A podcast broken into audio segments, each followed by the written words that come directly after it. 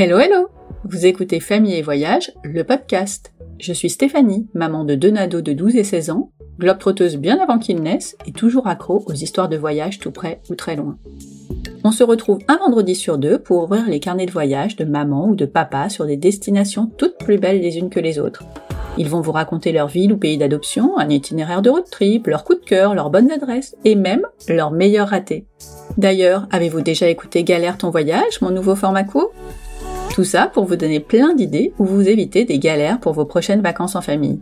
Avec plein de randos de 5 heures dans la neige ou à la campagne. Vos enfants vont adorer. pour ne manquer aucune occasion de vous évader ou de préparer vos prochaines escapades, n'oubliez pas de vous abonner sur votre plateforme d'écoute préférée. Vous savez, Apple Podcast, Spotify, tout ça. C'est la seule façon de rendre le podcast visible, alors je compte vraiment sur vous. Et si en plus vous me laissez un petit commentaire, bon, ce serait top. Bienvenue dans ce nouvel épisode Cette semaine, je vous emmène en voyage en Jordanie. Spoiler alerte, les enfants et moi avons surkiffé. La Jordanie faisait partie des pays de ma liste, pourtant, soyons honnêtes, ce n'était pas le premier. Cela dit, quand j'ai lu l'itinéraire du séjour à la fois roi et bédouin du désert, un des voyages famille proposés par Alibert Trekking, je n'ai pas hésité très longtemps. Comme son nom l'indique, les voyages d'Alibert sont basés sur la marche à pied. Pas de problème pour le 16 ans. Mon 12 ans, en revanche, n'est pas le plus grand fan de cette pratique. Il râle systématiquement quand on se promène plus de 15 minutes. Donc, quand il a lu le programme et m'a demandé Euh, 5 heures de marche, c'est d'un coup? Je suis restée évasive. Non, ce sera un peu le matin et un peu l'après-midi. Et je suis rapidement passée à autre chose pour ne pas l'effrayer. S'il avait su que si si, on allait faire jusqu'à 5 heures d'affilée et qu'on ne parcourrait pas moins de 78 km à pied, je pense qu'il m'aurait dit Allez, bon voyage, hein Moi je reste avec papa. Car oui, n'époux n'ayant pas de vacances, il a malheureusement loupé ça. Eh ben, vous savez quoi? Il n'a pas râlé une seule fois de la semaine. Même moi, je n'en reviens toujours pas. C'est vous dire si ce voyage était extraordinaire en termes d'itinéraire, de merveilles du monde, de paysages à couper le souffle, d'apprentissage et de dépassement de soi. Nous ne sommes pas des randonneurs ou des trekkers professionnels, plutôt des marcheurs de week-end ou de vacances. Décider de marcher tous les jours pendant une semaine sous le soleil jordanien avec du dénivelé dans le sable, de grimper sur des rochers ou les quelques 800 marches de Petra, c'était un petit challenge qu'on a relevé haut la main et qu'est-ce qu'on est content de l'avoir fait. Allez, c'est parti pour notre carnet de randonnée en Jordanie. Avant de partir, parlons un peu d'Alibert Trekking. Ça faisait un moment que j'avais envie de découvrir les séjours de ce tour opérateur pas comme les autres. Il a été créé en 1975 par des guides de haute montagne ultra passionnés qui ont imaginé des voyages qui leur ressemblaient, respectueux de l'homme et de la nature, à pied, à ski ou à raquette.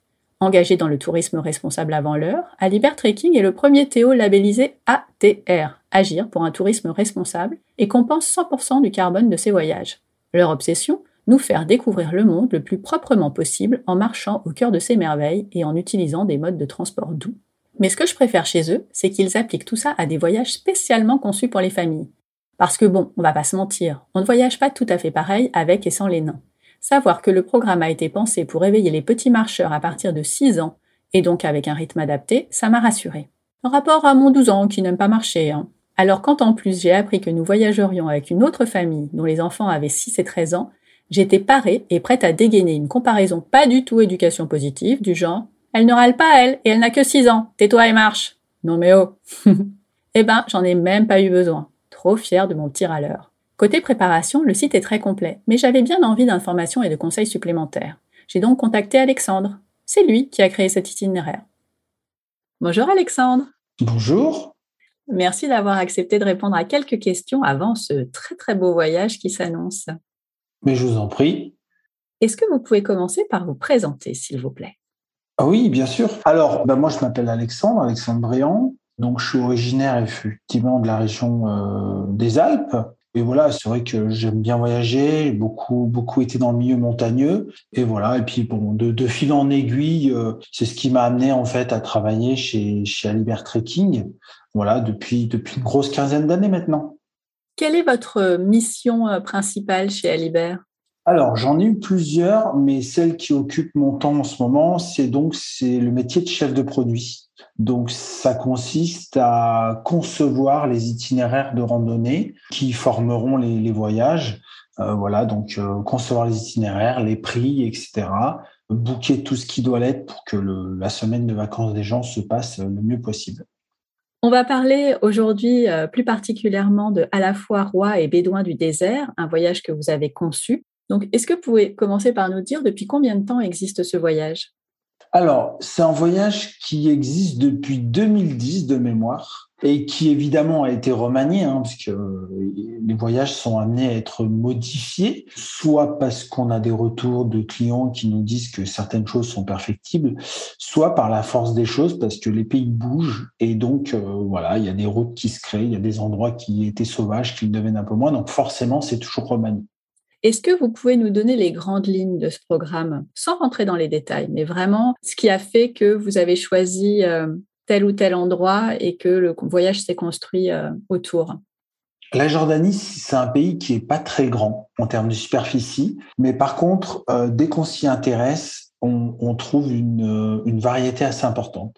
On a un côté très historique avec énormément de vestiges Hein, on peut penser à Petra, évidemment, euh, pour les nabatéens, mais il y a aussi euh, tous les châteaux croisés qui datent euh, de, cette époque-là. Donc, il y a une partie, une dimension culturelle, historique qui est très importante. Et sur ce petit bout de territoire, on a aussi une grande variété de paysages, avec des paysages semi-désertiques ou désertiques, qui sont vraiment à couper le souffle. Donc, en fait, l'esprit du voyage, c'est d'essayer de mixer les deux, de ne pas passer à côté de l'un ou de l'autre mais d'essayer d'enchaîner naturellement les sites archéologiques et les grands espaces où on va chercher euh, ces endroits de randonnée et les beaux paysages. Comment vous avez fait pour que ce soit un voyage qui soit particulièrement adapté aux familles? Alors, il y a plusieurs choses quand on fait des programmes famille, il y a plusieurs paramètres importants à prendre en compte. Donc déjà, le premier, c'est toujours essayer de privilégier un maximum les vols directs qui n'arrivent pas trop tard. On a des familles, ce qui est important, c'est de pas arriver au milieu de la nuit, c'est de pas faire quatre escales pour arriver à destination. Ensuite, deuxième élément, on va dire sur la partie transfert, forcément, plus on veut voir de choses, plus il faut se déplacer, mais il faut essayer de limiter ça. Il faut essayer de faire en sorte que on n'ait pas trop de trajets pour pas que ce soit pénible. On sait bien que les enfants dans les voitures, au bout d'un moment, ils tiennent plus en place. Donc, du coup, c'est compliqué pour les parents, c'est compliqué pour les guides. Donc, on essaye d'avoir des courts trajets ou en tout cas, si on doit faire des trajets un peu plus longs, de les mettre à des moments de la journée qui sont acceptables pour tout le monde. Voilà, ça c'est un autre élément. Il y a aussi la partie hébergement qui est importante. Au-delà du simple, éventuellement des hôtels avec des chambres triple ou coteau, c'est aussi surtout que voilà, il, faut avoir une alternance entre parfois des bivouacs, mais aussi du confort. Ça dépend l'âge des enfants. Euh, voilà, donc ça, c'est un autre élément important et surtout aussi essayer d'avoir des hébergements où parfois on reste plusieurs nuits pour pas avoir à refaire ses bagages le matin en se disant oh tous les jours je défais mon bagage, je recommence. Euh, les enfants en ont encore remis partout, donc ça aussi c'est plus pour une tranquillité d'esprit des parents. Oui, parce que les enfants, ils refont pas les valises hein, jusqu'à preuve du contraire. C'est les parents qui s'y collent. Donc ça, on essaye de faire attention. Après, si on se penche sur la partie un peu plus Loisirs ludiques, ben, c'est important de choisir des lieux où on va avoir euh, aussi des choses sympas à faire pour les petits comme pour les grands. Voilà, il faut qu'on ait ce côté un peu équilibré entre. Je disais tout à l'heure, je parlais de l'aspect culturel, mais dans le même temps, on sait très bien qu'on va pas pouvoir faire dix visites de châteaux ou de monuments. Les enfants, à un moment donné, il faut, il faut qu'ils se défoulent. Donc, il faut aussi des activités plus ludiques où ils vont un petit peu se défouler. Donc, ça, on essaye de faire attention. À Pâques, en Jordanie, on peut s'attendre à quoi en type de chaleur? Bon, ça évolue comme partout sur le, globe en ce moment, mais on va dire qu'on est sur des, saisons où euh, au plus fort de la journée, il fait 30, 35. Voilà. En gros, c'est les températures d'été de chez nous. Donc, c'est agréable le matin entre 8 et 10 heures. Après, entre 10 et 11 heures, il commence à faire un petit peu chaud, mais bon, euh, voilà, très vite, la pause arrive. On se débrouille tout le temps pour que, alors, tous les lieux de bivouac, tous les lieux de pause du midi et du soir sont adaptés à chaque fois pour qu'il y ait de l'ombre, pour qu'on soit proche de rochers, pour qu'on bénéficie de l'ombre de rocher et pour aussi des fois rester dans des couloirs où il y a un petit peu de vent pour apporter un peu de fraîcheur. Il peut faire chaud, mais ce n'est pas euh, c'est pas insupportable. C'est pour ça d'ailleurs qu'on arrête les voyages à partir de ouais, fin avril, début mai, parce qu'après on commence à approcher des 40 et là à ce moment-là ça devient voilà même une marche de 4 heures peut devenir un, physiquement très éprouvante. Et le soir, dans les campements, c'est plus frais ou ça reste quand même assez élevé? Alors, le soir au bivouac, il va faire 17, 18 dans ces eaux-là, 20 en mois d'avril. Mais en fait, c'est l'écart de température qui crée cette sensation de fraîcheur. Mais oui. Donc, on, on, aura eu 35 la journée, on aura marché 32, 33, bien chaud. Dès que le soleil déjà se couche, euh, on sent un peu tomber la fraîcheur, comme en été finalement? Et, comme chez nous on était, eh ben, euh, on va dire que le soir à 21h, 22h, euh, eh ben, certains d'entre nous sentent un petit coup de fraîcheur et remettent une petite veste. Eh ben, c'est le même principe. On, va avoir un écart de température de 15 à 20 degrés. Donc du coup, c'est vrai qu'en général, les gens, on, le, sent. on le sent et les plus frileux remettent une, une petite couche. Les autres parfois non. Mais voilà, ouais, ouais, il y a, y, a, y a ça. Alors après, euh, rien de comparable avec euh, le cœur de, la période hivernale, novembre, décembre, janvier, où là, euh, non seulement on remet une polaire, mais on peut remettre des fois un pantalon, etc. Là, en général, c'est plutôt juste le haut du corps. Ok. Comment on se prépare à un voyage en Jordanie avec des enfants? Bon, en tout cas, sur un plan euh, euh, formalité administrative, sanitaire, etc., il n'y a, rien de bien compliqué. Hein. On est sur la Jordanie, c'est un pays, il n'y a aucun vaccin obligatoire.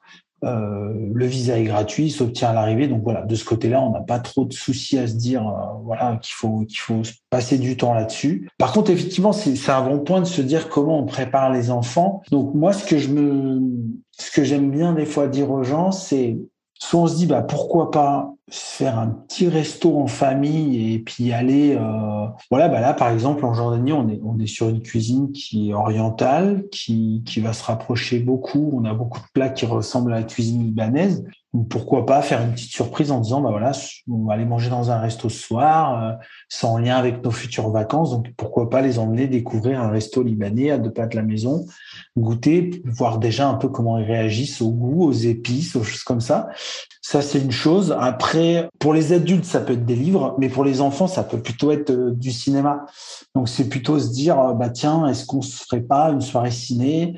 Il y a beaucoup de choix, mais en Jordanie, il y a énormément de, de, de grands films qui ont été tournés. Ouais, il y a des documentaires, il y a des films, il y a bon, euh, Indiana Jones, ça remonte. Hein. Il y a euh, un des derniers Aladdin qui a été tourné, donc pour les plus jeunes, ça peut être sympa. Pour les ados qui aiment un peu plus les choses qui où il y a du peps, on a le, le film euh, de Seul sur Mars de Ridley Scott qui a ah. été tourné pratiquement entièrement au Wadi Rum. Donc en fait, ça peut permettre en trouvant comme ça un film donc plus ou moins ludique, plus ou moins aventure, ou documentaire, parce qu'on a aussi des films sur Laurence d'Arabie ou des choses comme ça. Mais là, on rentre dans le mhm. côté, ça peut être un peu plus moins sympa pour les enfants. Mais en tout cas, ça permet d'avoir déjà de voir les premiers paysages, l'ambiance, les costumes, enfin les costumes, les, habits, et ça permet d'une manière douce, je trouve, de, de préparer un peu, euh, voilà. Puis peut-être que ça, ces, ces deux choses là, là, ça peut peut-être susciter des questions, des réactions. Et du coup, après, ça ouvre une discussion sur mais qu'est-ce qu'on va faire là-bas. Euh. Moi, ce que je trouve sympa, c'est quand on y sera, forcément, les enfants, ils vont reconnaître certains euh, paysages qu'ils ont vus dans le film, donc ils vont faire le lien. Et donc, euh, donc c'est, ça, ça, amène toujours des réactions très intéressantes. Absolument. Est-ce qu'il y a des choses particulières à mettre dans sa valise? Je vais évidemment penser à la crème solaire, ça, c'est pas un sujet. Mais euh, est-ce qu'on doit respecter une certaine façon de s'habiller en Jordanie? Oui, alors tout ça, en fait, on le, on s'est relativement, euh, en fait, c'est décrit dans, dans, nos fiches d'équipement. Donc effectivement, comme euh, comme vous le dites justement, tout ce qui va être crème solaire, chapeau, etc.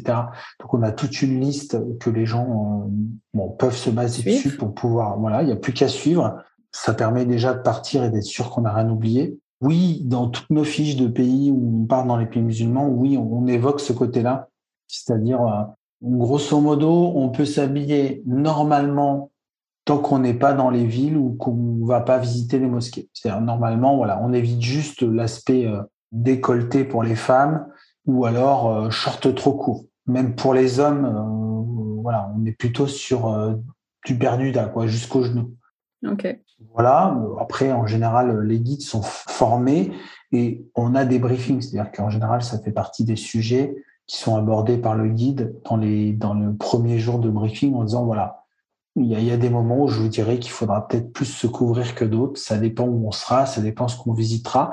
La spécificité de nos voyages, c'est qu'on va un petit peu dans l'arrière-pays, on va dans des régions un peu plus reculées, donc forcément, on doit être encore un peu plus respectueux parce qu'on est, voilà, on est dans des endroits où les traditions sont encore bien vivantes. Oui, et puis c'est important de respecter le pays où on va. Mais globalement, voilà, il n'y a pas, il y a, en Jordanie, il y a pas, on n'a pas de grandes contraintes là-dessus. Après, ce qui est toujours intéressant à penser aussi, c'est encore une fois, c'est on part avec des enfants, donc il faut se dire, voilà, je vais avoir besoin aussi de temps en temps de les occuper.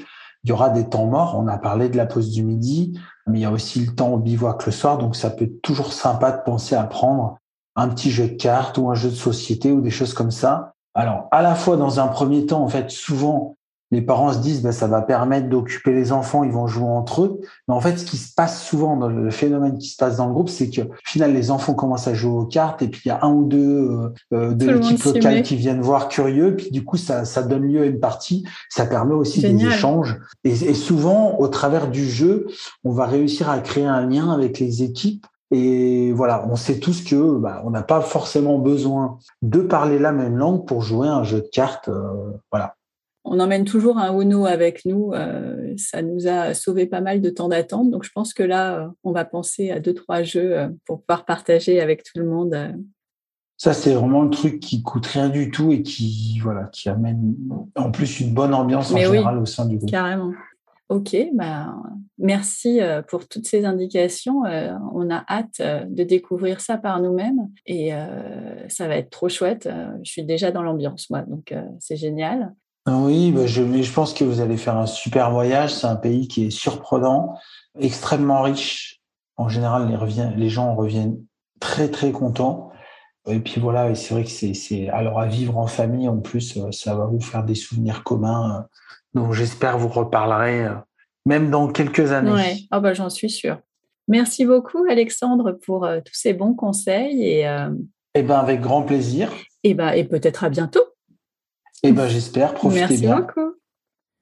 Bon, bah, c'est pas tout ça. Il est temps de préparer les valises. J'ai ressorti les sacs de couchage, acheté des draps sacs, dits sacs à viande. Hmm, super pour la végétarienne que je suis. Vérifié la trousse à pharmacie, demandé aux enfants de sortir leurs affaires et, comme d'habitude, et joué à Tetris pour que tout ça rentre dans les valises jusqu'au moment du départ. Les 4h30 de vol vers Amman avec la Royal Jordanian sont passés très vite entre films, jeux et collations. À notre arrivée, un représentant d'Alibert Trekking nous a assistés pour les formalités qui n'ont pris que quelques minutes. C'est là que nous avons fait la connaissance de la famille avec laquelle nous allions trekker. Alexandre, 6 ans, Raphaël, 13 ans, et leurs parents, Philippe et Gwen.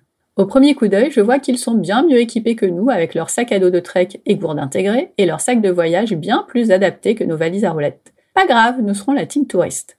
Après une courte nuit à l'hôtel, nous faisons la connaissance de Mazen, notre super guide jordanien pour la semaine. Bonjour Mazen. Bonjour euh, Stéphanie.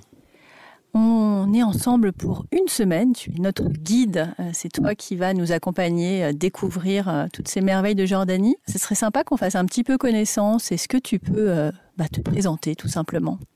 Merci Stéphanie. Je suis Mazen Al-Salman, guide francophone jordanien. Je fais mon métier depuis presque 23 ans avec Alébert il y a plus que 13 ans. Et est-ce que tu fais euh, différents types de circuits pour Alibert ou c'est toujours les voyages en famille? Non, je fais tous les circuits de Alibert. Mhm. Mais cette fois, euh, j'ai de la chance de travailler avec vous, de faire un petit circuit euh, avec les familles. Nous, notre circuit, c'est un circuit de 7 jours qui est donc adapté. On va sans doute moins marcher ou faire des, des treks plus faciles quel type de d'autres circuits tu peux encadrer? Moi, en général, je fais tous les circuits. Mhm. Euh, de trekking, de randonnée, niveau 2, niveau 3, niveau 4 en Jordanie.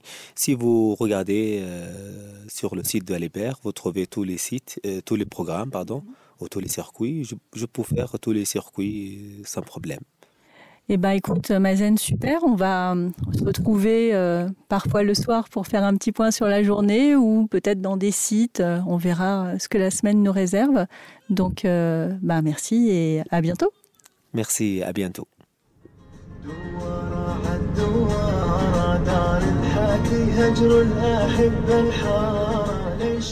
Cette fois, les choses sérieuses commencent. On prend place dans le minibus, direction le canyon Wadi bin Hamad, pour une première randonnée aquatique. Pour y accéder, nous avons emprunté la route des rois vers le sud, traversé Madaba et surtout le magnifique Wadi al-Mojib. Ça se prononce pas comme ça. Une petite vallée, Wadi veut dire vallée en arabe, d'environ 80 km de long. La route descend jusqu'au barrage, qui est à sec faute de pluie depuis l'année dernière, puis remonte. Ça tourne un peu trop pour mon 12 ans qui réclame une pause pour délester son estomac complètement retourné. Notre chemin se poursuit sur une route plus technique, étroite et abrupte. Notre super chauffeur connaît bien le terrain et pourtant il roule au pas. Voilà un endroit où je n'aimerais pas me retrouver en voiture de loc. Une fois arrivé au bord du canyon, la touriste, moi donc, ouvre toutes les valises pour trouver le pantalon short, les chaussures d'eau et la crème solaire. Je me dis intérieurement qu'il va falloir mieux se préparer pour les prochains jours. Le 16 ans se rend compte que sa casquette est trop petite. Euh, voilà, voilà, voilà. Action-réaction, je dégaine un de mes chèches que Mazen lui noue sur la tête. Nous sommes fin prêts pour notre première rando, les pieds dans une eau transparente et tiède. Nous foulons des cailloux multicolores au cœur de majestueuses formations rocheuses beiges, de jardins verdoyants suspendus, de magnifiques lauriers roses odorants, de palmiers sauvages accrochés au bord des falaises et même quelques petites cascades naturelles rafraîchissantes. Il fait chaud, mais c'est tout à fait supportable dans ce contexte. Cet endroit est un bijou et nous sommes pour ainsi dire seuls à y évoluer. Nous arrivons au milieu de roches noires qui se rejoignent quasiment en haut, comme une grotte. Là, nous apercevons un bédouin en train de cuisiner notre déjeuner. L'endroit est parfait pour échanger un peu avec Mazen. Bon, bah Mazen, où est-ce qu'on est là? Vous êtes euh, le bienvenu. Vous êtes dans une ville qui s'appelle euh, Kirak. Dans cette ville, complètement à l'ouest euh, de la ville de Kirak, où vous trouvez une très belle vallée qui s'appelle la vallée de Ben Hamad. Et c'est cette vallée qu'on a traversée les pieds dans l'eau? Euh, oui, euh, une très belle vallée, très connue en Jordanie. Euh, on marche, on fait une très belle balade. On a, fait, on a marché combien de temps? Parce qu'en fait, c'est tellement beau et on est tellement tout le temps en train de regarder autour de nous qu'on ne se rend pas compte. Mais finalement, on a marché combien de temps? En fait, il ne faut pas regarder à l'heure. Parce que comme il y a de très beaux paysages, mais la vallée n'est pas très très longue. Elle fait 2-3 km de long. Mais euh, la balade dans l'eau, ça prend, ça prend euh, beaucoup de temps. Oui, et puis les enfants sont comme des dingues euh, à courir partout. Mon fils disait c'est génial, on se croirait dans Indiana Jones. oui, oui, oui. Donc là, on s'est arrêté dans un endroit très abrité, ombragé. On est au milieu des rochers. Est-ce que cet endroit-là, il a un nom en particulier? Non, c'est toujours la même vallée, la vallée de Ben Hamad. Juste à la fin où on a pique-niqué, il y aura une cascade. Et là, il faut y aller. Euh, je vois, il y a des gens qui sont en train d'y aller. Ça a l'air assez euh, droit, l'échelle. Qu'est-ce qu'il y a après? On peut continuer si vous. Quand je fais une, la même vallée euh, pour une journée, je peux descendre jusqu'à 12 km. Après, il y aura le bus qui, qui nous attend pour nous euh, amener à la réserve de Dana. Mais comme on fait une balade de 3 heures avec l'aller et retour, parce qu'on a un programme à faire euh, pour cet après-midi pour euh, visiter le château de Kirak. Donc on arrive, on va continuer un peu plus. Après on revient par le même trajet. Et là, on a fait une pause déjeuner qui nous attendait. C'était déjà inattendu parce qu'on savait pas qu'on allait s'arrêter là. Qu'est-ce que, qu'est-ce qui nous a préparé il a préparé un repas, un repas traditionnel, euh, facile à le préparer. on l'appelle le galaï en, en, arabe, mais euh, c'est composé de, de, tomates avec de, de bœuf. Voilà, au milieu de, de la vallée. Ah ouais, c'est génial. moi j'ai eu du houmous puisque je mange pas de viande, mais euh, c'était tout aussi bon. Et vu que les assiettes sont toutes vides, je pense que tout le monde a aimé. Merci beaucoup, merci on se retrouve un peu plus tard. Avec plaisir, Stéphanie, de toujours de faire des commentaires avec toi. Après le déjeuner, nous empruntons donc cette échelle pour découvrir une autre partie du canyon dont les roches, plus sombres, sont ombrées de rouge, de marron et de vert. En levant la tête, on découvre nos premiers rochers en forme d'œufs. Ce sera un de nos grands jeux dans le désert aussi. Une tête d'homme, de lion, de tigre. La nature est extraordinaire. Nous n'avons pas vu le temps passer, trop occupés à pousser des A et des O admiratifs et à faire attention de ne pas glisser. Tout le monde est sorti de l'eau à peu près sec, sauf le 12 ans, entièrement mouillé. Est-ce que c'est étonnant? Pas du tout. Je ressors les valises pour lui trouver un short sec. On poursuit notre chemin sur la route des rois pour Al-Kérak. Nous allons visiter la forteresse de Kérak, un château fort datant de 1142 construit par les croisés. C'est l'un des plus importants du Proche-Orient. Mazen nous initie à l'histoire des caravansérails, ces lieux qui permettaient aux caravaniers du désert de se reposer et de faire du troc. On passe dans les cellules des prisonniers. On s'amuse à deviner dans quelle pièce nous sommes. Bon, Mazen nous aide en nous indiquant un lavabo, un four. On s'interroge sur le pourquoi de portes si basses dans la salle à manger. C'est un super terrain de jeu pour les enfants et tous profitent de la fraîcheur des vieilles pierres. Le dernier transfert de la journée nous mène à la réserve de Dana. Dans la vallée, oh, oh, de Dana. Oh, non, je m'égare. C'est là que se trouve notre hébergement en plein milieu d'un village, en partie abandonné, perché à 1140 mètres d'altitude. Une fois les valises posées, un repas typique sous forme de buffet nous attend. Idéal pour que chacun puisse faire selon ses envies. C'était une très belle première journée et tout le monde se dit que la barre est bien haute pour la suite.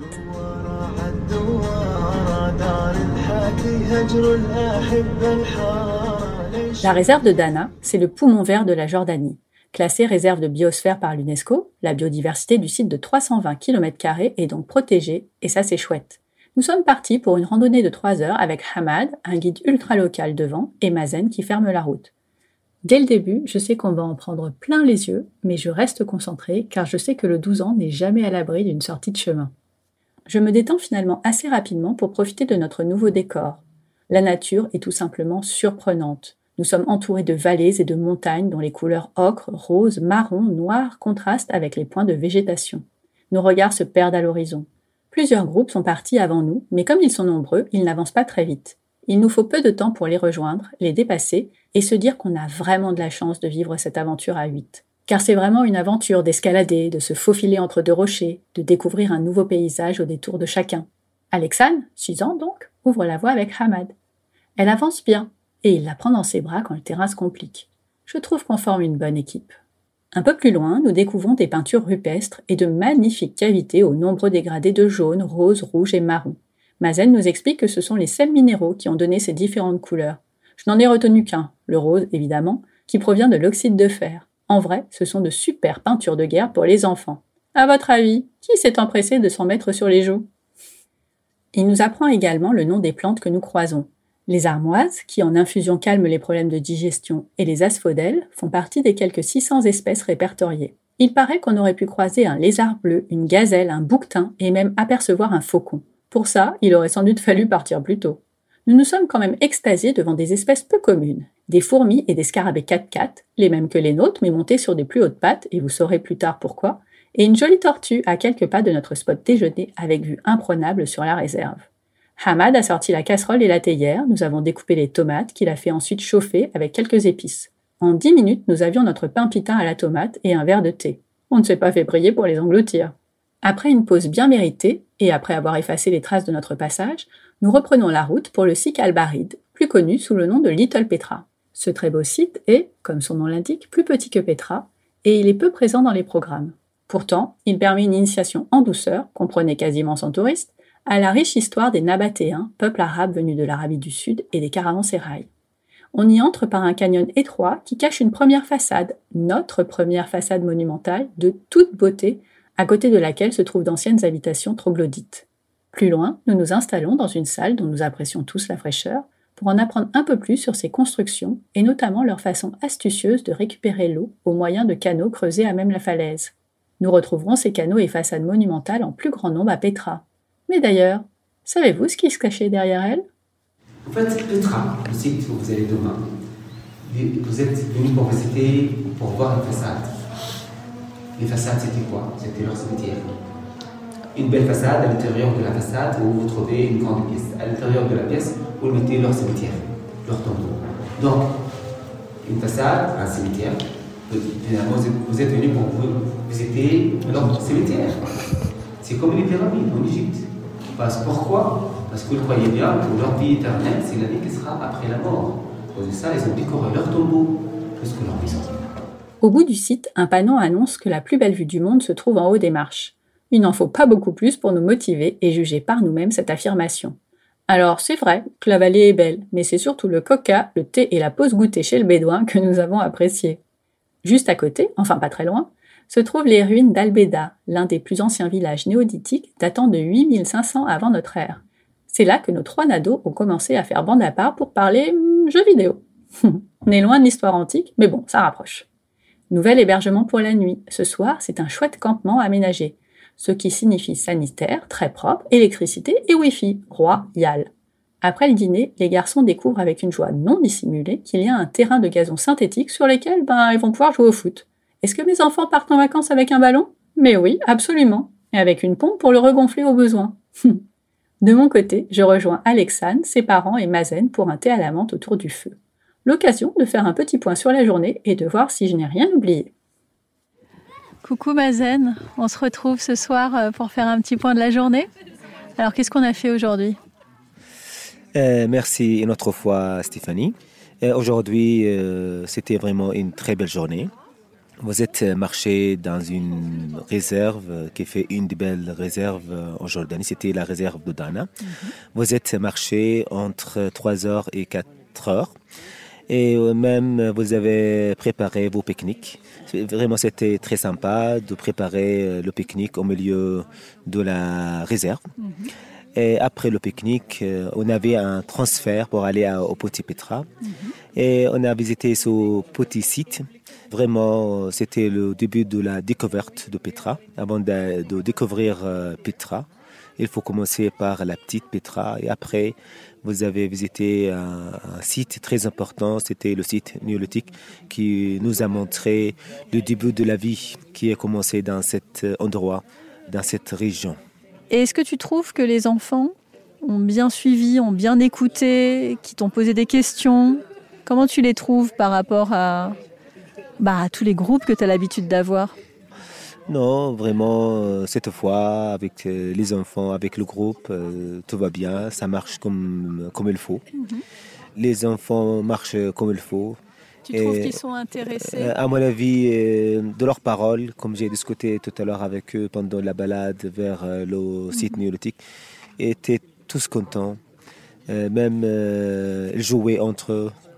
C'était pas une journée très fatigante. Non malgré euh, la chaleur. Et la chaleur en, avril, euh, c'était vraiment chez nous exceptionnel parce que cette chaleur, normalement, euh, elle arrive en juillet et en août. Donc on, a l'été avant l'été. Mais d'ailleurs, oui, tu nous disais, la végétation, elle n'est pas du tout comme d'habitude à cette époque de l'année. Vraiment, il y a un changement de climat. C'est remarquable cette année. Même à partir de l'année dernière, il n'a pas assez plu. Et normalement, en, avril, c'est le mois le plus beau chez nous. C'est le printemps. Mais vous avez remarqué, il n'y a pas assez de végétation.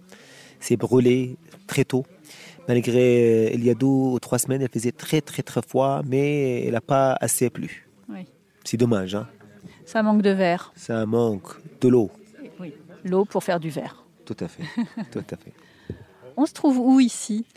Nous sommes dans un campement qui se trouve euh, dans le Petit Petra. Mhm. Euh, localement, on l'appelle Baïda. Euh, ce campement, on l'appelle Seven Wonder campement. Un des meilleurs campements dans le coin. Pas très loin du site de Petit Petra aussi. Mhm. Et là, on est autour du feu, on boit le thé, on est, il fait bon. On est face à, à des montagnes éclairées. Ouais, on est vraiment bien. C'est un chouette endroit. Alors, les enfants sont allés jouer au foot. Bon, c'est les garçons hein, en même temps. Mais ils nous laissent, ils nous laissent tranquilles, c'est bien aussi. oui, c'est vrai. bon, bah, on va pas tarder à aller se coucher parce qu'il faut être en forme pour Petra demain. Oui. Et demain, c'est toute la journée à Petra. Toute la journée à Petra. J'espère que vous serez tous en forme. Le plus important, c'est de dormir euh, bien. C'est ce qu'on va faire. Merci beaucoup, Mazen. Bonne soirée. Bonne soirée à toi aussi. Merci.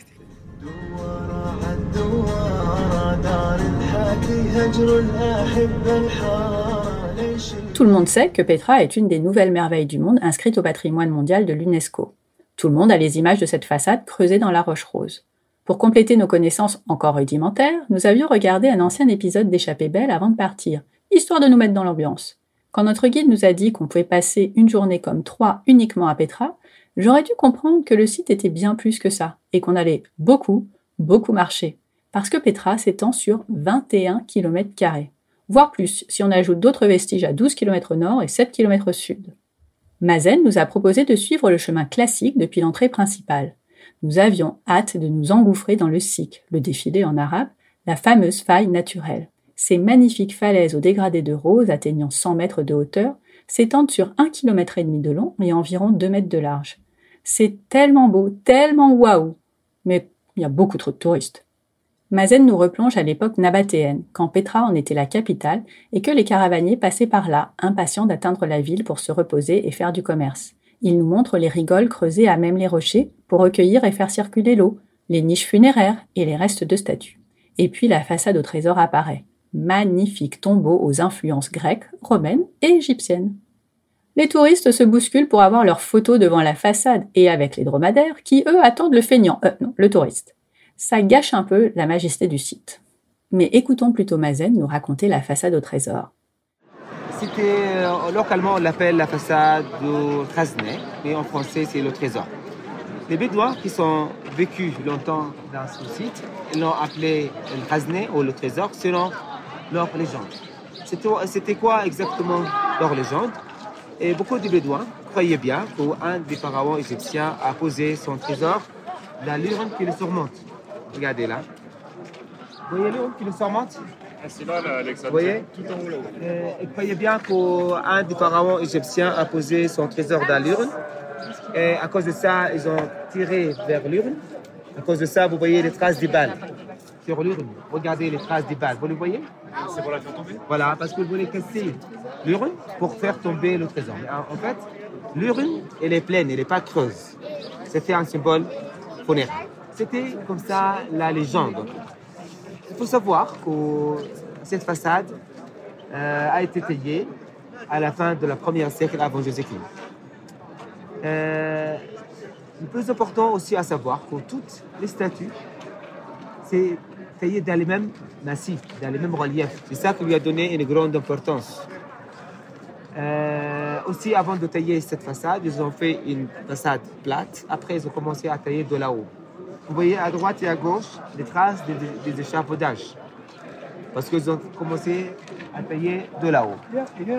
Euh, aussi, euh, c'est une façade de 28 mètres de largeur par 30 mètres.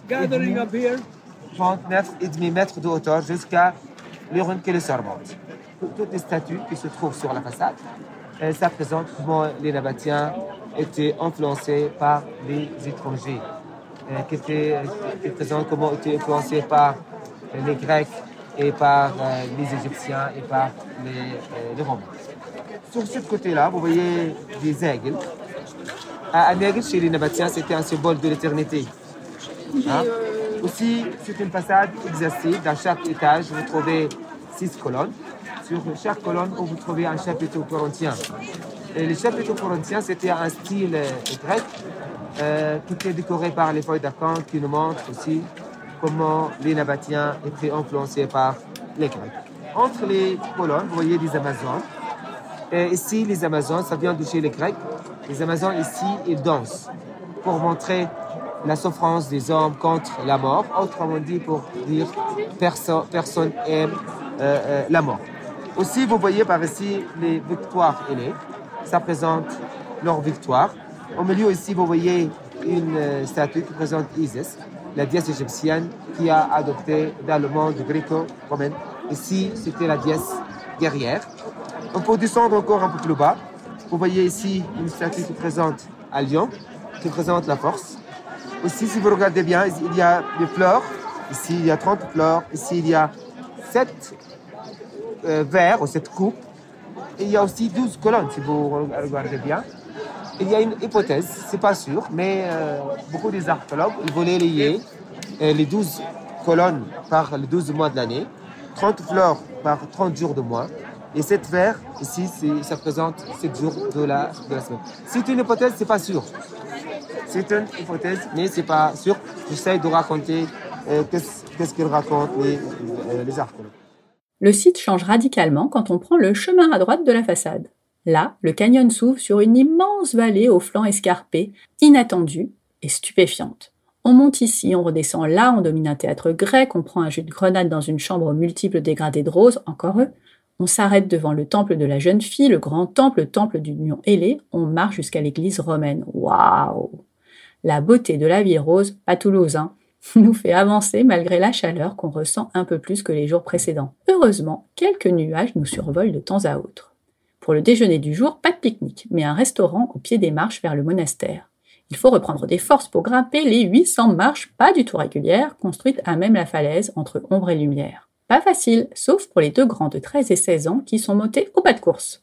J'ai fait quant à moi l'ascension en solitaire et Alexane et ses parents ont pris leur rythme. Le 12 ans a eu besoin de l'aide d'un âne. J'avoue, j'ai beaucoup hésité. Je ne suis pas du tout partisane de l'utilisation des animaux. Je trouve donc insensé que des adultes montent sur leur dos. Pour les enfants, c'est un peu différent, surtout que nous n'étions qu'au troisième jour de notre voyage. Il a apprécié, mais il a eu quelques frayeurs quand sa gentille monture passait au ras de la falaise. en haut, le spectacle est à la hauteur de la peine. C'est vraiment magnifique, magique, spectaculaire. Je trouve qu'il est encore plus impressionnant que la façade au trésor, et chose appréciable, il y a beaucoup moins de monde. Comme ce n'était pas suffisant, nous avons fait une ultime ascension pour le voir d'en haut et découvrir le désert de Negev de l'autre côté. Après 2000 et quelques clichés, il est temps de repartir en sens inverse. La descente est plus facile, mais attention aux pas de travers, ça glisse, surtout pour les imprudents qui grimpent en sandales. Oui, oui, en sandales. Non mais vraiment, faut être stupide. On redescend tous les trois, sans âne évidemment. Petite pause avant d'attaquer le retour. Mazen nous annonce entre 1h15 et 1h30 jusqu'à l'entrée. Oula, ça paraît bien long même si cette fois on prend la rue des Colonnades, sans dénivelé, dans la ville basse. Là, on a deux options.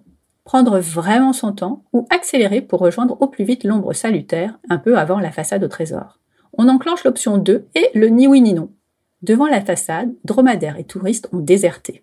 Trop bien pour les photos. Pareil dans le défilé. Mais on garde le rythme. La dernière partie est la plus difficile. On en a vraiment plein les jambes car ça monte un peu et le soleil tape encore fort. On s'arrête enfin au premier marchand de coca frais et de gâteaux en tout genre pour reprendre des forces. Il nous aura fallu 40 minutes. Pas mal, non? Juste à côté de l'entrée du site se trouve un petit musée accessible gratuitement avec les entrées. Euh, même sans, je pense, personne ne contrôle. C'est joli, plutôt bien fait, mais on est vraiment rincé, donc j'avoue qu'on l'a vite expédié. Ce soir, nous logeons dans un des 85 hôtels de la ville de Petra, le Sunset. Pour faire du bien à nos petits corps fatigués par trois jours intenses, notre guide nous suggère d'aller au hammam, en voilà une bonne idée, d'autant que les enfants peuvent nous accompagner.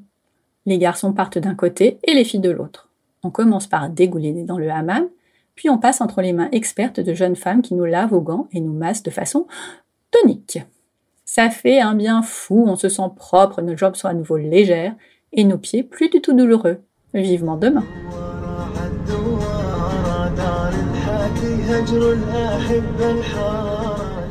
Pour préparer notre voyage, j'avais suivi un des conseils d'Alexandre en regardant Seul sur Mars, où Matt Damon survit non pas sur Mars, mais dans le Wadi Rum. Happés par l'histoire, nous n'avions pas réalisé le choc que ce serait de découvrir ces paysages en vrai. Après le hammam, le transfert entre Petra et le désert a fini de nous requinquer et nous sommes fin prêts à fouler son sable. Nous faisons un arrêt rapide au Visitor Center, l'occasion de prendre un peu de hauteur et d'avoir une première vue à 180 degrés. Dingue, majestueux, époustouflant. Ces mots ne vont plus nous quitter. Nous prenons place à l'arrière d'un 4x4 et commençons notre échappée désertique. Difficile de croire qu'avant, enfin il y a très très longtemps, c'était la mer qui régnait ici. La nature a fait un sacré boulot.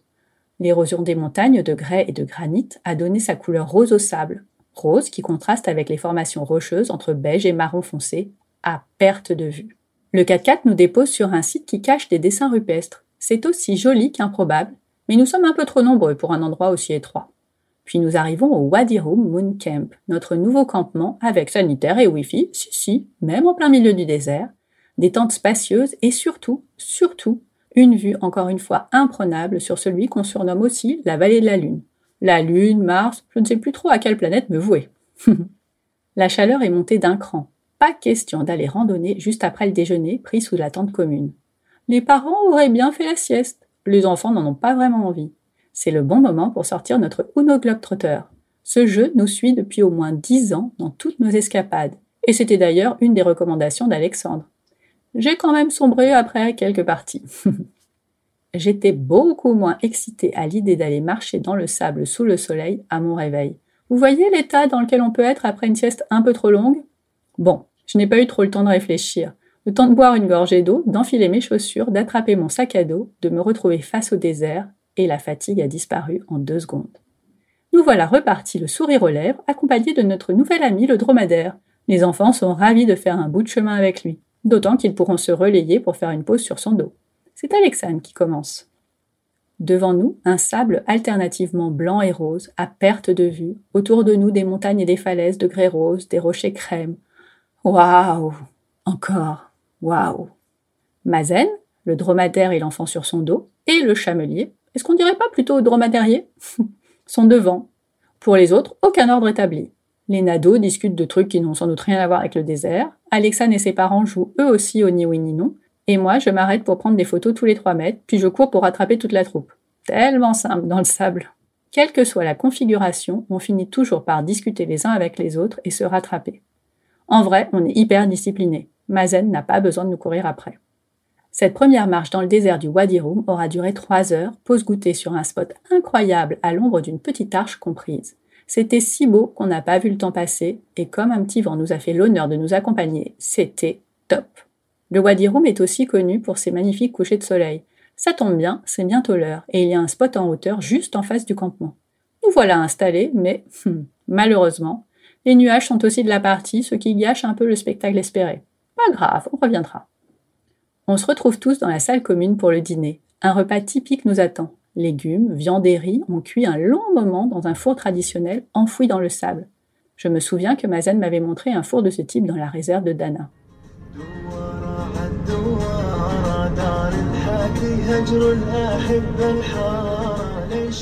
Aujourd'hui, on part pour une grosse randonnée sans rentrer pour le déjeuner qu'on prendra quelque part dans le Wadi Rum. Même pas peur, on est des warriors du désert maintenant. Dis Mazen, on va marcher combien de temps? Bonjour Mazen. Euh, bonjour euh, Stéphanie. Où est-ce qu'on est, euh, là?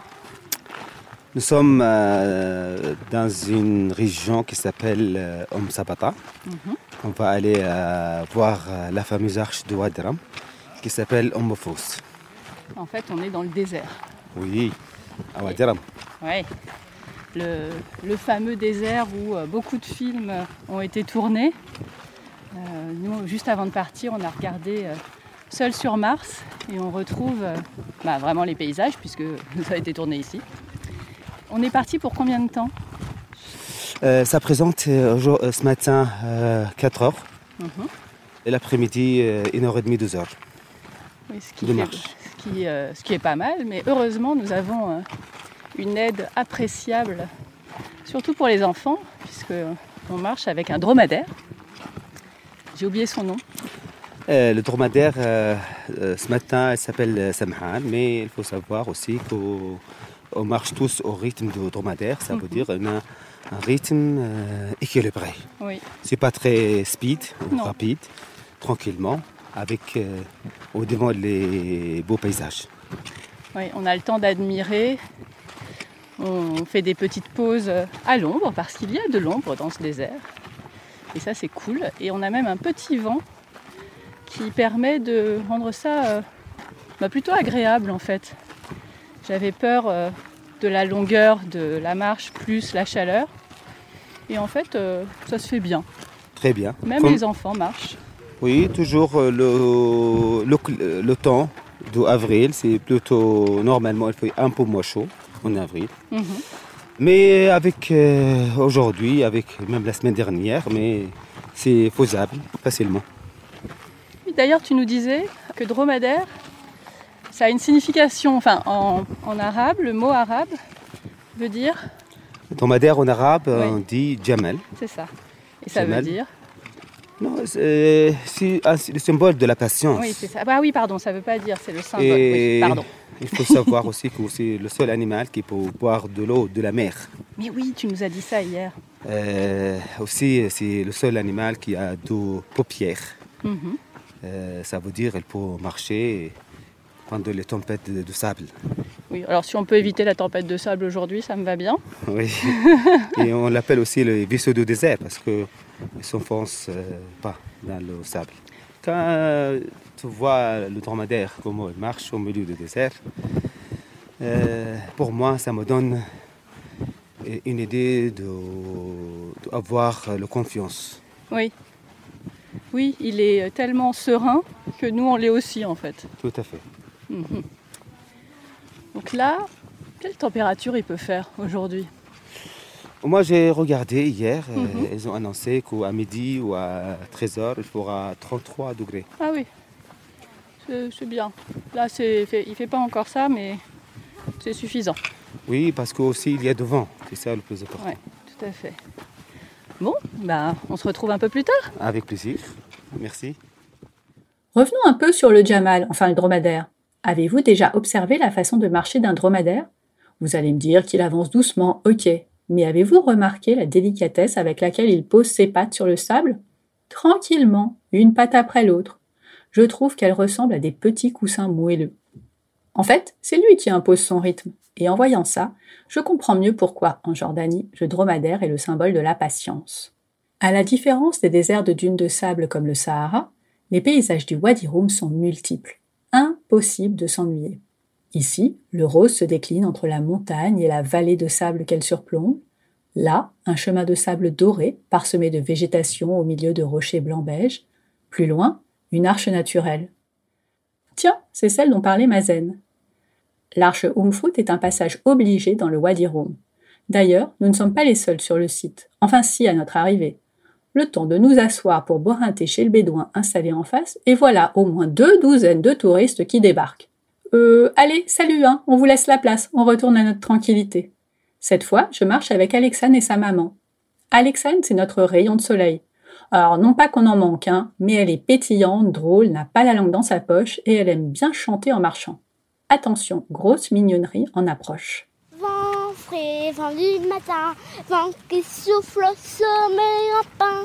Joie du vent qui souffle, allons dans le grand vent frais, vent du matin. Waouh Vent qui souffle au sommet des grands pins. Joie du Ah, ça vent monte trop qui là pour moi. souffle, allons dans le grand vent. Voilà, Super, elle s'appelle comment cette chanson? Vent frais. Vent frais. Cet endroit te fait penser à un vent frais Non. Ah oui, c'est ça. C'est pour Oui, oui, oui, je sais. compenser la situation, je crois. Mais ça fait du bien. Nous, hier, avec Noé, on chantait euh, un kilomètre à pied. Ça use, ça use. Un kilomètre à pied. Ça use les souliers. Ce qui est bien, c'est qu'elle est infinie, cette chanson. Et bah, vent frais aussi, elle a infini. Oui, parce que tu l'enchaînes tout le temps. Ouais, on l'enchaîne.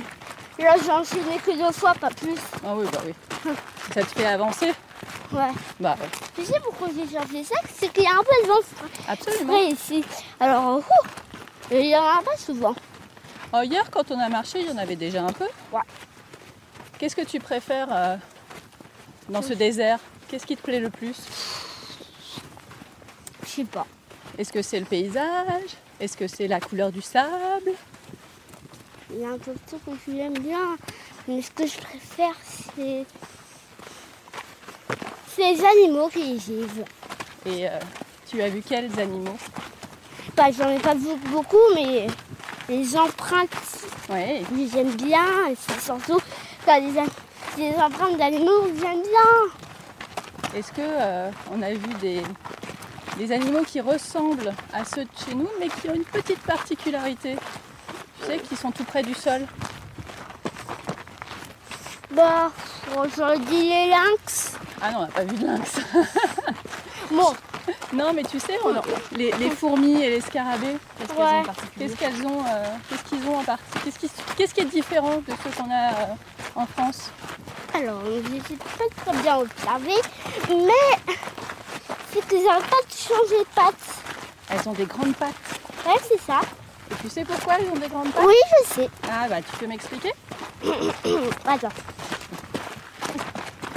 Euh, c'est pour moins toucher le sol, pour qu'elles soient moins chaud. Exactement. Et tu sais que je vous ai entendu le dire hier, c'est pour ça que je t'ai posé la question et moi je ne savais pas. Donc j'ai appris un truc. Euh, nous aussi, on ne savait pas. Et tu l'as appris où alors?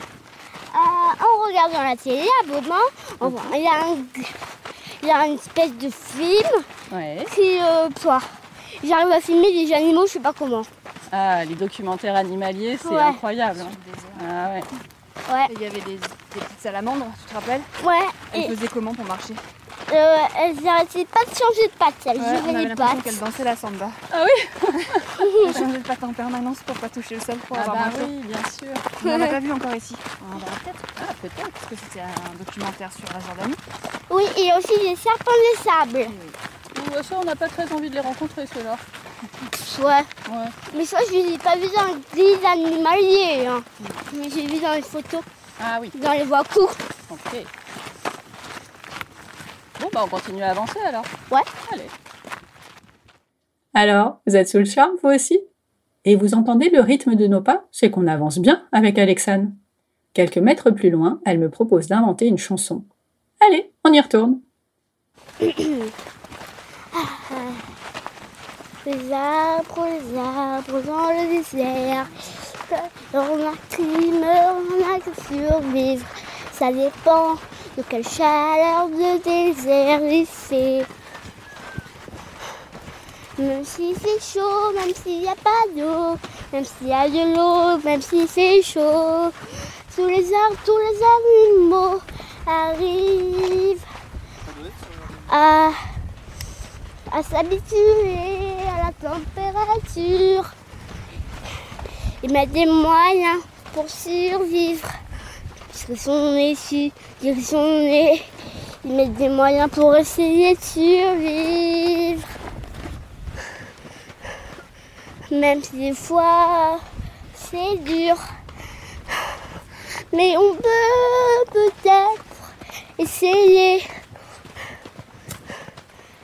que ça mais ils peuvent réussir. Ils peuvent peut-être essayer de faire mieux. Même s'ils font déjà beaucoup. Mais on sait que les cactus, ils ont de l'eau plein à l'intérieur. C'est pour ça qu'ils protègent leur eau avec leurs épines. Waouh, bravo Bravo, bravo, bravo Et aussi, ouais, les drôles Pas facile hein, de chanter. les plantes vertes. Toi aussi, tu chantes? Les dromadaires mangent que, de les, mangent que des plantes vertes. Une graine de star, je vous dis. Composer en live en marchant dans le désert du Wadi Rum, c'est pas donné à tout le monde. On discute, on chante, et pouf, j'aperçois la tête de Donkey Kong sculptée dans un rocher. Non, non, le soleil ne tape pas trop fort, je vous assure que c'est lui. Les rochers jordaniens sont un peu comme nos nuages, on s'amuse à leur trouver des formes. Enfin là, c'est vraiment Donkey Kong. Au détour de tous ces imposants rochers se cache notre spot de déjeuner. Les bédouins du camp ont installé des nattes et des tapis au milieu d'une faille à l'ombre. Magnifique. On enlève nos chaussures, on s'assoit et on commence comme d'habitude par un thé. C'est fou comme on s'est vite adapté à cette tradition. Suivent les salades, le riz, les légumes assortis de pain pita. Ça aussi, on s'y est bien fait. Après le déjeuner, c'est, bah, Uno, bien sûr. Et tous ensemble cette fois avec Mazen et les Bédouins. L'un des deux s'est d'ailleurs très bien joué et a été redoutable. Le deuxième, plus timide, n'osait pas essayer et a fini par nous rejoindre encouragé par Alexane. Une partie de Uno à 10 dans le désert du Wadi Rum en français et en arabe, en voilà un joli souvenir. Aïe, aïe, aïe, aïe, aïe, aïe, aïe. C'est le moment d'apprendre les gros mots en arabe. C'est ça. Vous savez, vous connaissez pas les, les, les gros mots en arabe Mais Vous allez les apprendre. Bleu Yes. Mazen, il est un accueilli. 5, Alex À toi. Est-ce que t'as un Mazen, 5 Mazen, il est Ouais. mieux Je accueilli. reste six mois et vous allez arriver à quoi pour moi, avant moi? Tu peux le mettre tes bras trop petits. Jaune. Excusez-moi. Eh ouais. Rouge. Ah. Ah. Ah. Ah. Mazen, il, il a un vengeur. خلاص عم مزوله يمك هذول كتخوا Rouge, hein? Rouge. Ok. Camilo, ça porte malheur. Si t'as un œuf d'une autre couleur, tu peux le mettre aussi. À quoi? Le cumuler. Si tu peux mettre un œuf de Si t'as différentes d'autres couleurs. 9 Oui, oui, oui, si t'as plusieurs 9, tu peux. Voilà. À, la place de ça. Oh oui Mais non, tu, ah non, tu mets les deux. Tu mets les deux. Il faut commencer par ton rouge parce qu'il a annoncé euh, rouge et tu peux mettre tous les 9 que t'as. Comme ça, tu poses plus de cartes. J'ai ni bleu merci. Ah, merci, hein, Yamazel. Ah, regarde là, toi. Hein. Ah, Alexandre, tu as un 9. On a tout rangé, puis on est reparti vers notre campement. Après environ 5 heures le matin, il ne restait qu'une heure trente de marche pour rentrer, mais les plus petits ont vraiment apprécié l'aide du dromadaire. On ne va pas se mentir, on est bien fatigué après cette journée magique dans le désert, mais moins qu'après Petra. Les nados ont même trouvé la force de faire un foot dans notre jardin désertique. Il y a pire comme terrain. En voilà encore un beau souvenir pour eux.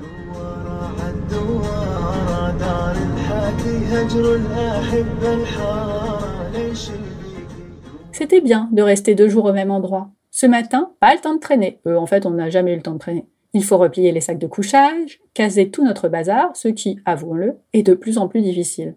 Mon 12 ans a mal à la tête et pas faim. Ça, c'est pas normal. C'était déjà le cas hier soir. Je fouille dans ma pharmacie à la recherche du Doliprane 500, introuvable. C'est là que tu mesures ta chance de voyager avec un couple de médecins. Un doliprane, une goutte de compote, et tout repart en sens inverse. Bien, bien, bien, il est tout blanc, ça sent la déshydratation. Et je ne suis pas super sereine pour le trajet en 4x4. Il résiste, refait une pause et s'endort quasi instantanément après notre montée dans le minibus. Il se réveillera 4 heures plus tard en pleine forme au moment où Mazen proposera d'aller chercher un coca pour chacun. Pendant qu'il récupérait, nous avons traversé Akaba, une ville portuaire d'où nous avons aperçu Elat et un bout de mer rouge.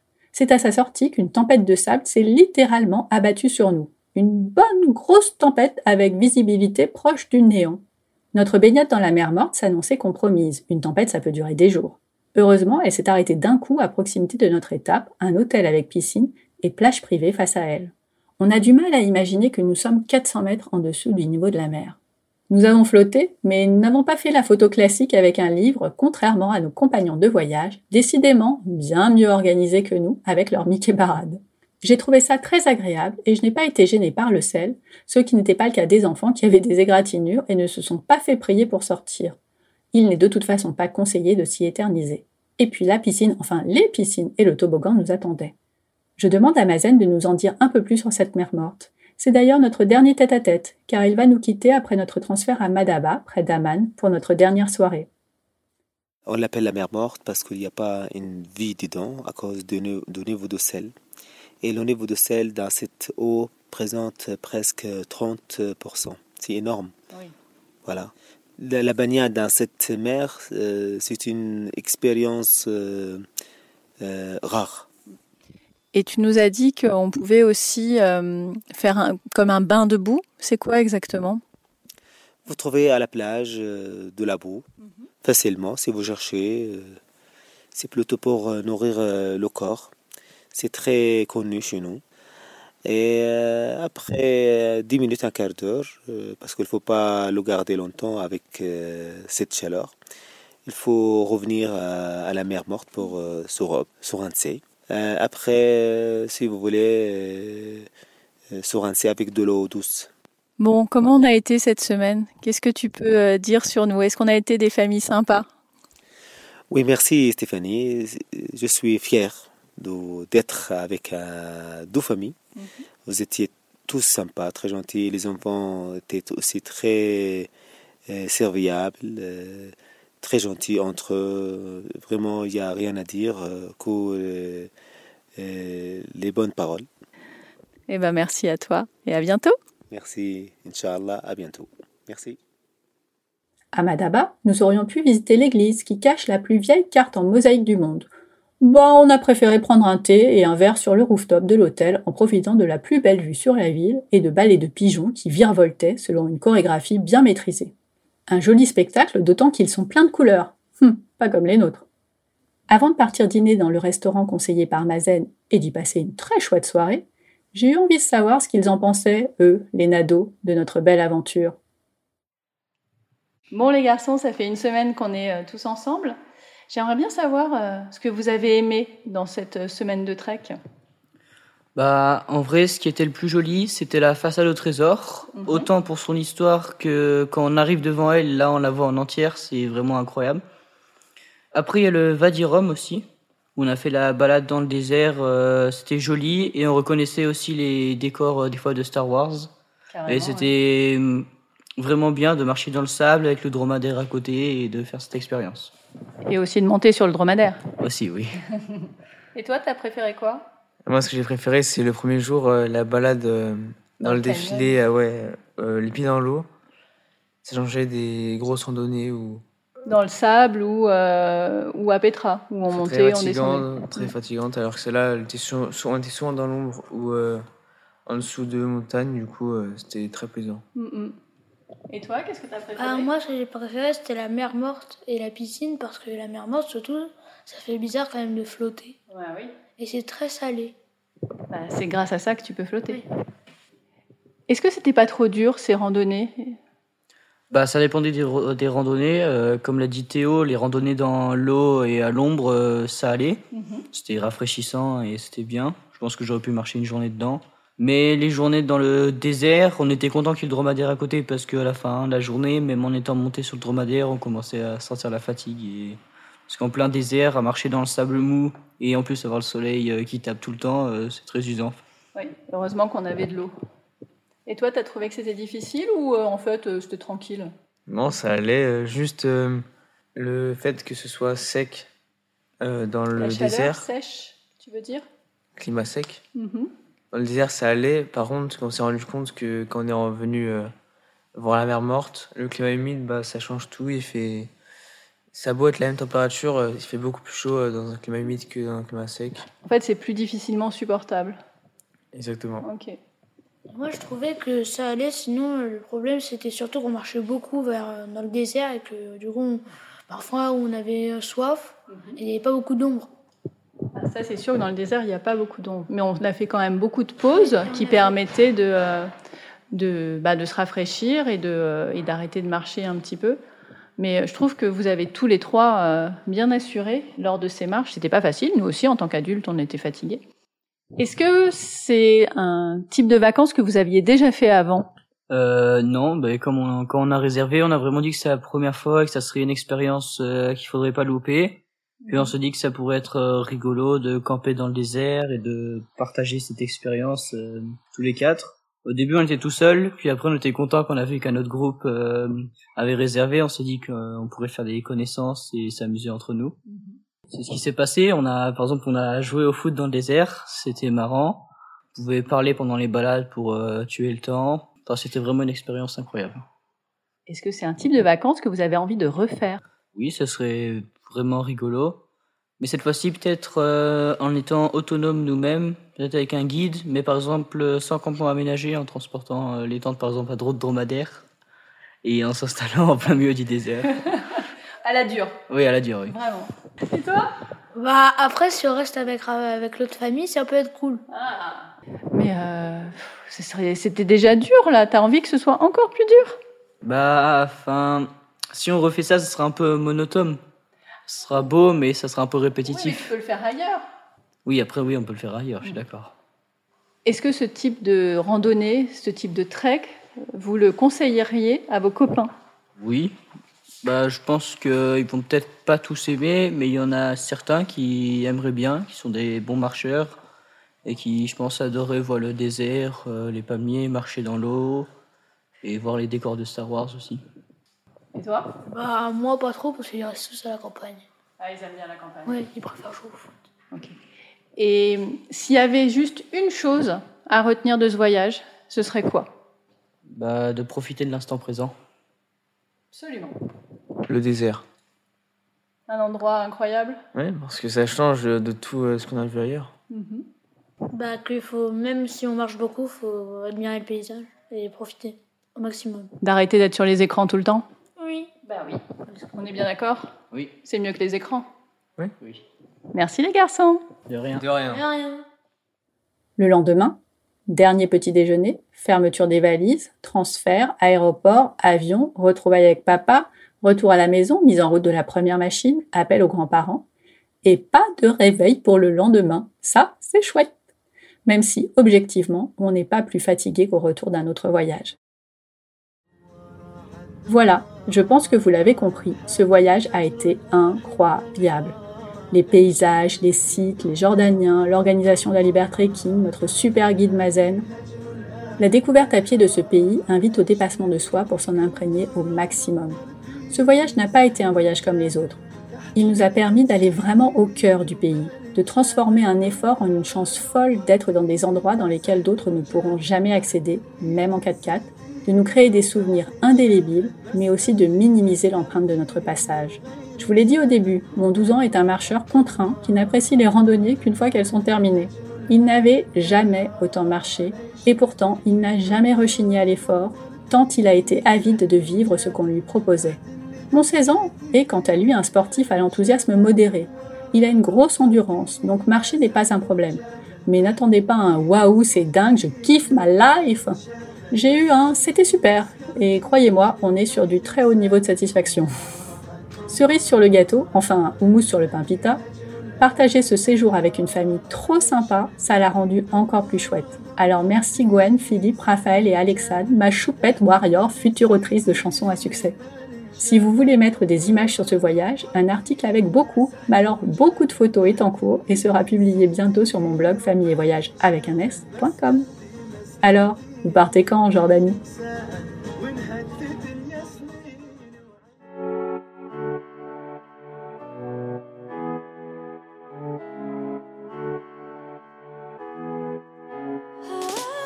Merci d'avoir écouté ce reportage jusqu'au bout.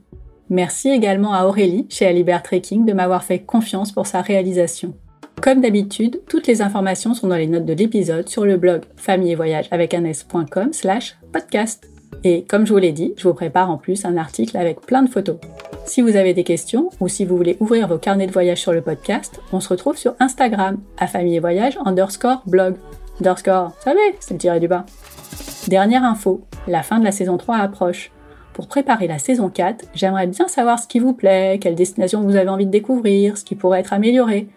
Bref, si vous avez quelques minutes, j'écris un petit questionnaire. Le lien est dans les notes. On se retrouve la semaine prochaine pour Galère ton voyage et dans deux semaines pour un nouveau carnet de voyage. D'ici là, prenez soin de vous, inspirez-vous et créez-vous de chouettes souvenirs en famille.